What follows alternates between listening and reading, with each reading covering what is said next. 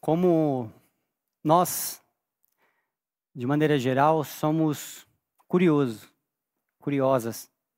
Tem alguém curioso aqui? Tem uma coisa para te contar. Aí já era, né? Acabou o mundo. É... E eu espero que não tenha ninguém aqui que faça isso. Mas é tão ruim quando a gente recebe uma mensagem assim no WhatsApp: Oi, tudo bem? E a pessoa não continua. A pessoa espera uma reação nossa para ela continuar a conversa. Ou então, pior é quando a pessoa só manda assim: Oi. Então a gente fica olhando para o celular e fica: E aí? E o resto? Só que nós estamos vivendo num mundo é, onde a gente já não tem mais nem paciência para assistir filme. A gente gosta mais de série, porque série tem episódios. E se o episódio é de uma hora, a gente já fica achando um pouco ruim. A gente gosta do episódio de 45 minutos. A gente é muito acelerado e a gente quer respostas para muitas coisas.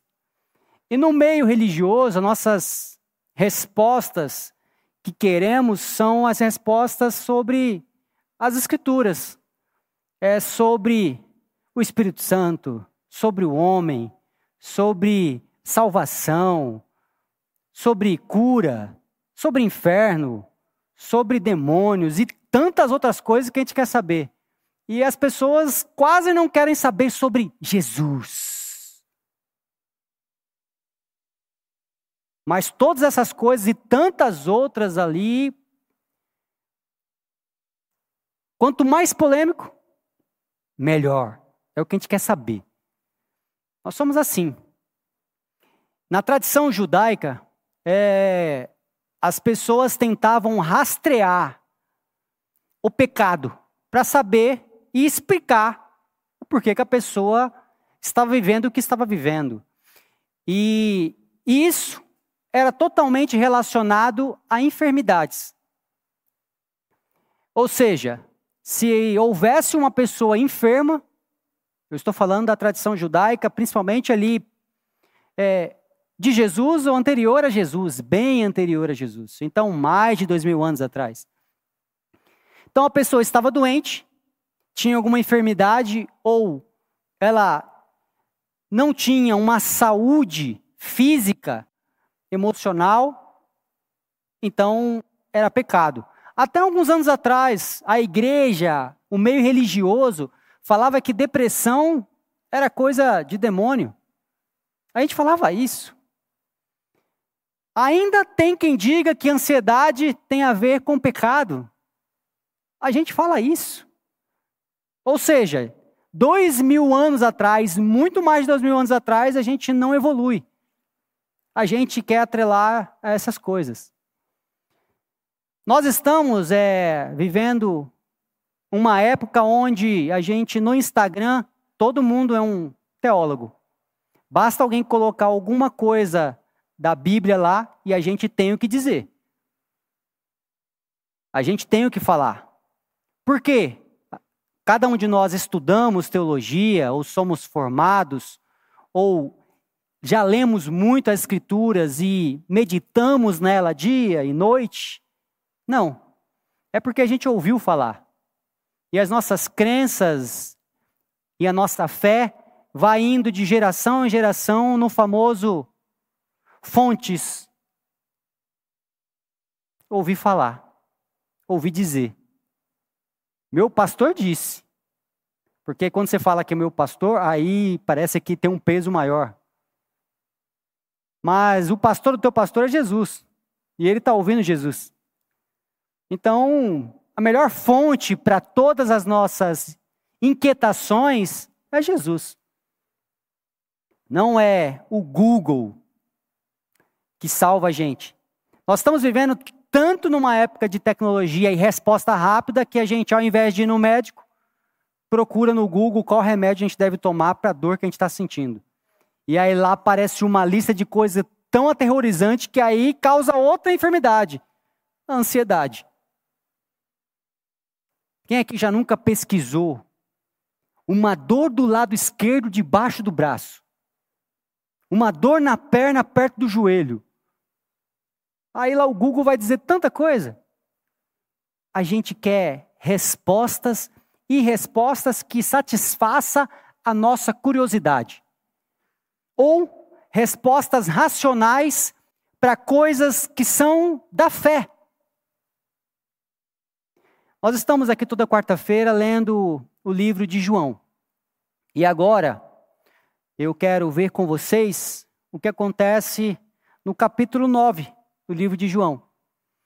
A história de Jesus com o cego, e a gente vai ler só para poder refrescar, porque nós tivemos isso na quarta-feira passada, um pouco dessa história, então eu gostaria de reler, só para aqueles que também não estavam na quarta, pudessem acompanhar melhor. Em João capítulo 9, a partir do versículo 1. Quando Jesus ia passando, viu um homem cego de nascença. Guarde isso, cego de nascença. Os discípulos de Jesus perguntaram, olha os discípulos curiosos. Perguntaram para Jesus: Mestre, quem pecou? Este, ou seja, este homem, ou foi os seus pais para que ele nascesse cego? Olha que pergunta. Como na tradição judaica as pessoas acreditavam que a enfermidade tinha tudo a ver com o pecado, aqui tem uma questão que precisa ser resolvida. Se o homem é cego de nascença, ou ele pecou no ventre da mãe, ou foi os pais que pecaram para que ele nascesse cego. Essa era a inquietação deles. Por quê? Porque tinha uma boa intenção, eles queriam saber. Porque assim, se foi os pais que pecaram, então aquele homem era um inocente. Poxa, foi os pais dele que pecaram. E aí, o pecado do pai e da mãe acabou afligindo o filho, e o filho nasceu cego. Agora, se ele pecou no ventre, e eu não sei de onde eles tiraram isso. Como é que peca no ventre? Então, se ele pecou no ventre, ele é o culpado. Era essa a indagação. Essa pergunta parece ser engraçada para a gente, mas a gente faz várias perguntas engraçadas ainda hoje. A gente quer saber se a pessoa. Pastor, eu tenho um amigo, porque quando fala um amigo é melhor. Tem um amigo que ele fez isso, isso, aquilo outro. Você acha que ele vai para o céu? Ué, como é que a gente vai saber? Mas se fizermos isso ou aquilo outro, como é que fica a minha vida com Deus? Se eu orar muito, jejuar muito, ou participar de todas as celebrações, será que Deus consegue me fazer passar no Enem? Ou se eu começar a me aproximar mais de Deus, será que agora eu consigo arrumar um emprego? E Deus me favorece na vida? E a gente quer tantas e tantas perguntas, e eu tenho certeza que se você buscar na sua memória, você tem algumas perguntas que gostaria muito que fossem respondidas. Jesus responde assim aos discípulos: Nem ele e nem seus pais pecaram. Mas isso que aconteceu aconteceu para que se manifestasse as obras de Deus sobre a vida dele. A realidade é que a gente cria uma dicotomia. Se eu fizer isso, acontece isso ou aquilo. E dicotomia é quando a gente dá duas opções. Quem pecou? Foi ele ou foi os pais? Duas respostas. Isso se chama-se chama-se dicotomia. E a realidade é que a vida não tem apenas duas respostas. É que a gente é acostumado com sim, não. A gente é muito binário nas nossas coisas. Então, paleta de cores, geralmente as pessoas, elas vão usar cores quando vai se vestir, usam duas cores, exceto aqueles que gostam de vestir com muito mais cores. Mas, e aí por aí vai. A gente gosta muito do é isso ou aquilo. Então Jesus responde: nem isso nem aquilo. É uma terceira resposta. Isso é para a glória de Deus. E aí bugou a cabeça deles completamente. Como Jesus? Para a glória de Deus, mas ele está cego. Continuando. Devemos fazer as obras, Jesus falando, devemos fazer as obras daquele que me enviou enquanto é dia. Porque a noite vem, e quando a noite vem, ninguém pode trabalhar. Enquanto eu estou no mundo, sou a luz do mundo. Tendo dito isso, Jesus cuspiu na terra, fez um lodo com a saliva e aplicou aos olhos do cego. E disse: Vai, lava-te no tanque de Siloé, que significa enviado. O cego foi, lavou-se e voltou vendo.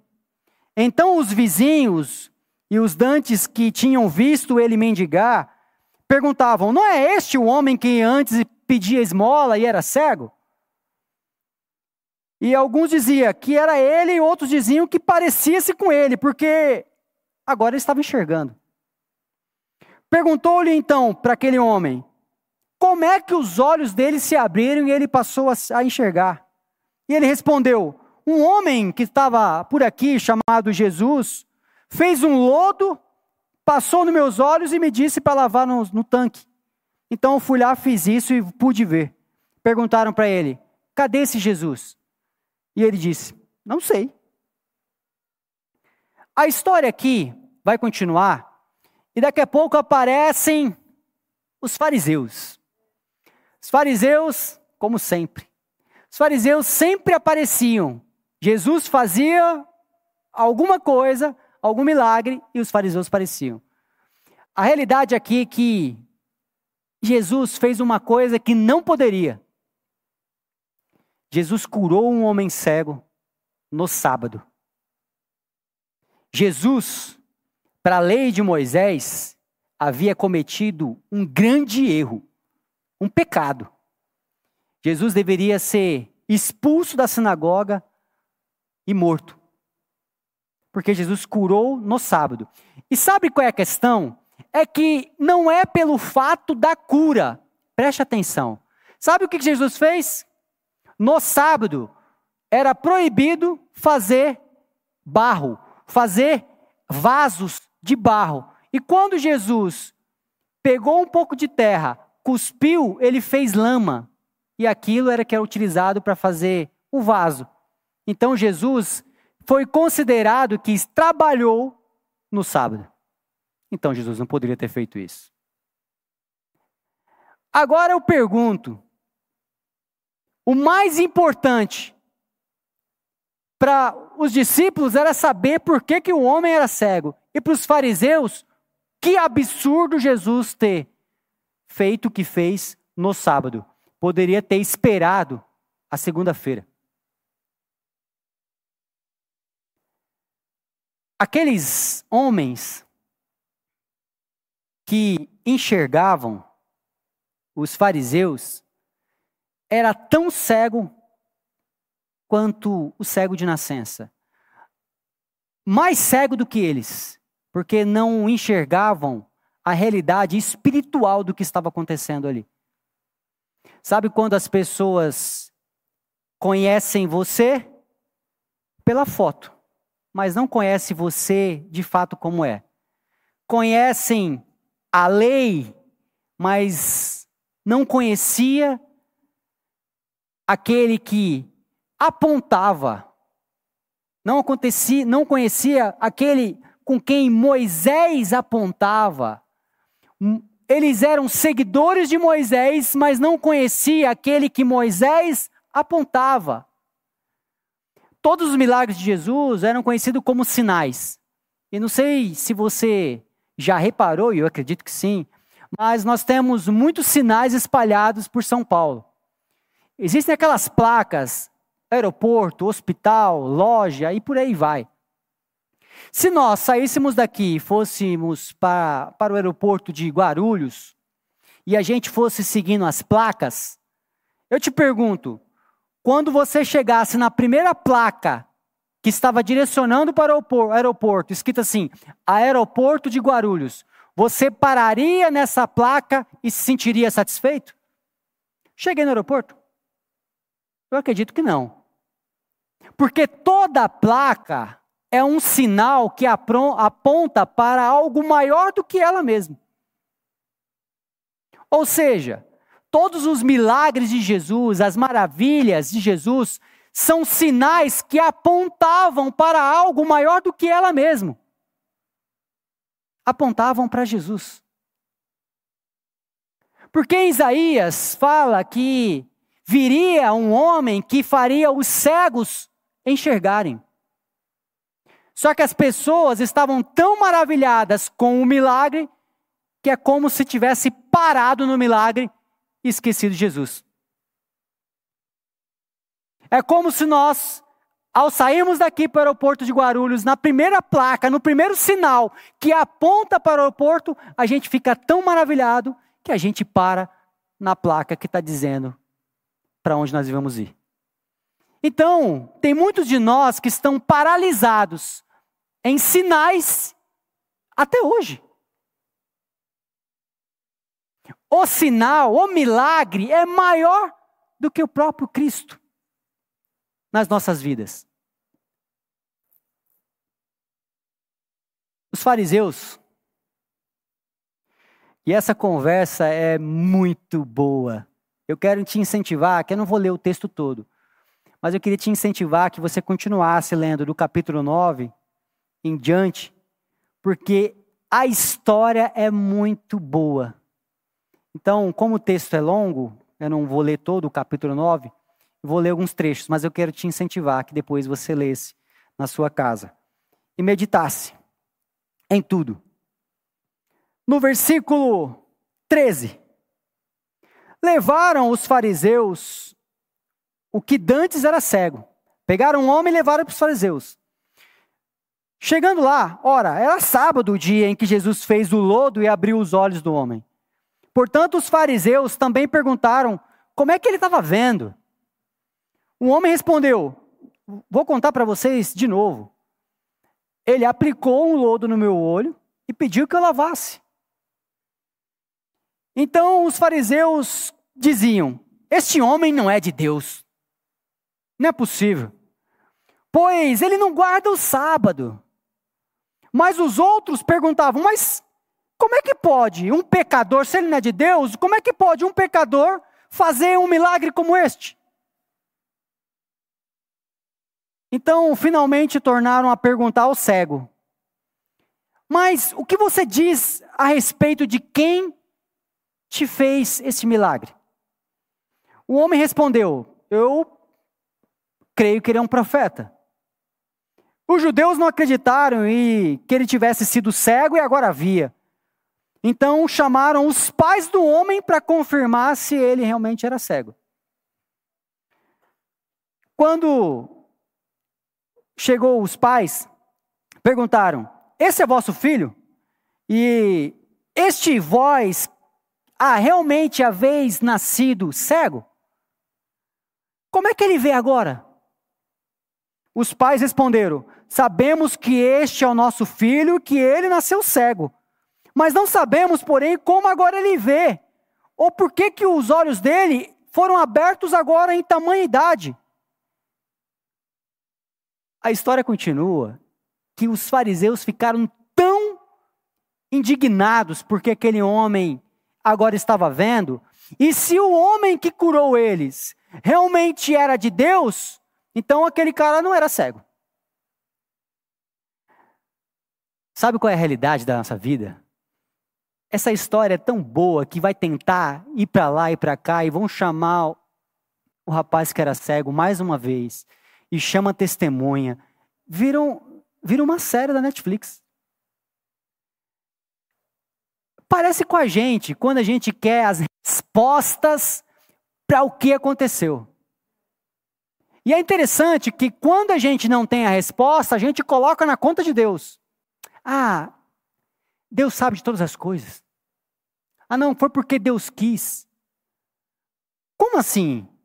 Deus quis? Porque o que me faz lembrar é que neste mundo, Jesus, em um momento conversando com o Pai, falou: Pai, que seja feita a tua vontade. Então significa que tem vontade de que acontece no mundo que não é de Deus. Então, como assim a gente diz que Deus sabe de todas as coisas? Ah, Deus quis assim. Como é que a gente pode dizer que Deus quis assim? Se Jesus fala, Pai, que seja feita a tua vontade, então quer dizer que neste mundo tem coisas que acontecem que não são da vontade de Deus. E a gente vai tentar explicar colocando na conta de Deus. Perdi. Eu lembro que eu perdi um emprego quando eu era. Eu comecei a trabalhar bem cedo. E eu Logo que eu terminei meu ensino médio, já terminei o ensino médio, durante tempo de comemorar as férias, já comecei a trabalhar. E eu lembro que eu comecei a trabalhar e foi, era bem cansativo. E chegou um tempo que eu ainda muito imaturo, trabalhei muito, mas teve uma época que eu estava bem cansado, não sabia conversar, não sabia me explicar e fui caindo muito meu rendimento. E aí eu perdi o emprego porque eu comecei muito bem, em alta performance, e depois de um tempo perdi o emprego. E eu lembro que eu fiquei muito triste, o primeiro, a primeira demissão da minha vida. Eu fiquei muito mal. E eu lembro que eu chorei muito. Para contar para os meus pais, nossa, foi difícil. E o que me acalmou foi porque eu pensei: ah, mas é vontade de Deus. E hoje, muito mais maduro, eu olho para trás e falo: não, era falta de trabalho mesmo, Tiago. Falta de comprometimento mesmo. É, faltou trabalho. E quando a gente está ganhando e não trabalha, geralmente acontece demissão. Então, não foi vontade de Deus. Mas a gente acha que é, porque é muito mais fácil a gente jogar na conta de Deus. Ou a gente coloca na conta do pecado. Olha, isso que está acontecendo com você é porque você pecou. Você não acha melhor rever a sua vida? Então, aquela época, na tradição judaica, era normal a gente querer rastrear todo o nosso perfil de pecado por meio da nossa enfermidade. Eu estou doente, sou um pecador. Então agora vamos olhar em que momento que você pecou para ficar doente?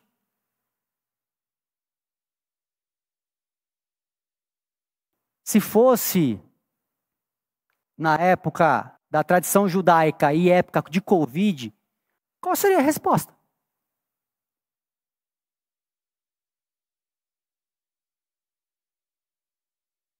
E aqui eu quero caminhar para uma reflexão final. Que cada um de nós possamos entender uma coisa que é muito importante.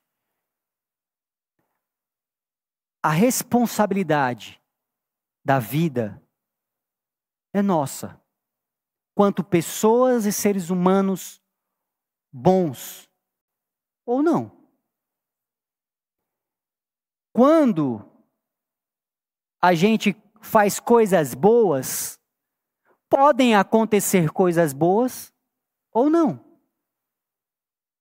Quando a gente faz algo ruim, pode acontecer algo ruim ou não.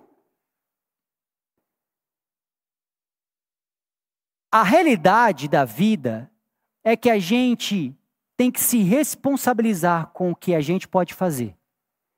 Mas com aquilo que a gente não tem resposta, que aquilo que a gente não consegue entender, ao invés de termos, queremos respostas para as nossas questões espirituais, fique com a fé. Eu não sei responder. Eu não sei dizer. Mas Deus é bom e é nisso que eu creio. Porque eu amo chuva. Eu amo frio. Mas a chuva não é ruim e o frio não é ruim. Mas demonstra para a gente a desigualdade que existe no mundo. Porque uns têm um teto, uma janela onde fica escorrendo as gotas de chuva e o barulhinho e a casa é quentinha. E é tão bom assim. Mas tem outros que estão tomando toda aquela chuva que alguns de nós estamos, inclusive eu talvez, achando tão bom. E a realidade é que a gente precisa perceber que no mundo vai ter muitas coisas que nós não conseguiremos responder. Os seus problemas, as suas dificuldades, aquilo que está machucando a sua alma. Jesus não veio trazer para a gente um manual com todas as respostas às indagações humanas. A nossa fé está firmada não em querer saber de todas as coisas, mas querer experimentar a graça, o amor e o perdão de Deus. É perceber que, embora no mundo teremos aflições, tende bom ânimo. A gente venceu o mundo com Ele. Isso não tem a ver com a gente, tem a ver com Ele. E quando eu falo vencer o mundo, não estou dizendo que você vai se tornar um grande homem, uma grande mulher de sucesso.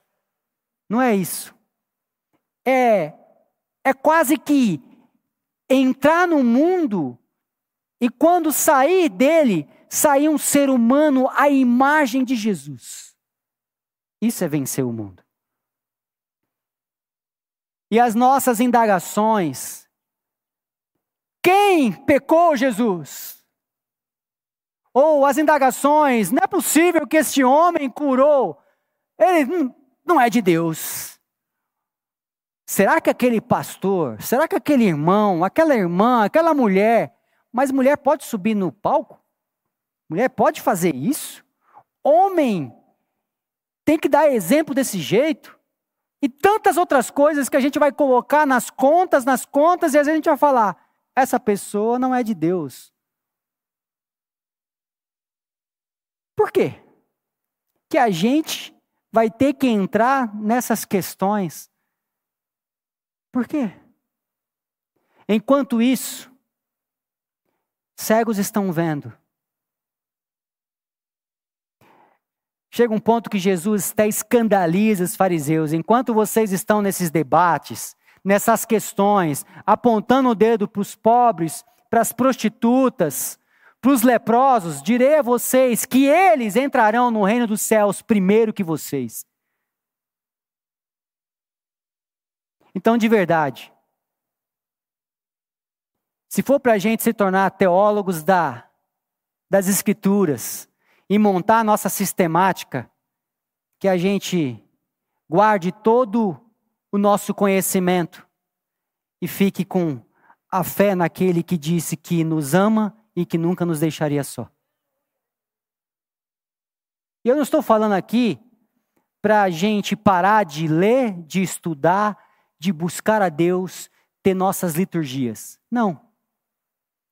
Mas eu estou falando que se a gente quiser se tornar como os fariseus, conhecedores de todo conhecimento, seremos como os seguidores de Moisés, que ficaram parados nas placas da vida enquanto Jesus caminha entre todos nós. Não há milagre maior do que o próprio Cristo. Não há necessidade maior do que o próprio Cristo. E se for para a gente ficar com as respostas que a gente quer, racionais que a gente fique com o Cristo, que a gente fique com aquele que olhou um homem cego e disse: Veja. E o que é interessante é que no final da história, o homem passou um bom tempo sem saber quem era que tinha curado ele. No final da história, ele se encontra com Jesus. Ele queria seguir Jesus e Jesus falou: Não, não. Volta para sua casa. Fique com os seus. Porque lá é o lugar que você tem que ficar. Que Deus nos encha de lodo nos olhos para as nossas cegueiras espirituais. E que a gente passe a enxergar com mais leveza a vida, entendendo que Jesus é uma experiência a ser vivida e não uma racionalização dos nossos desejos em satisfazer as nossas perguntas. Que seja assim entre nós. E que sejamos conhecidos como o povo do amor. E que os sábados da vida de cada um de nós sejam cheios de curas para todos sempre. Em nome de Jesus. Deus abençoe.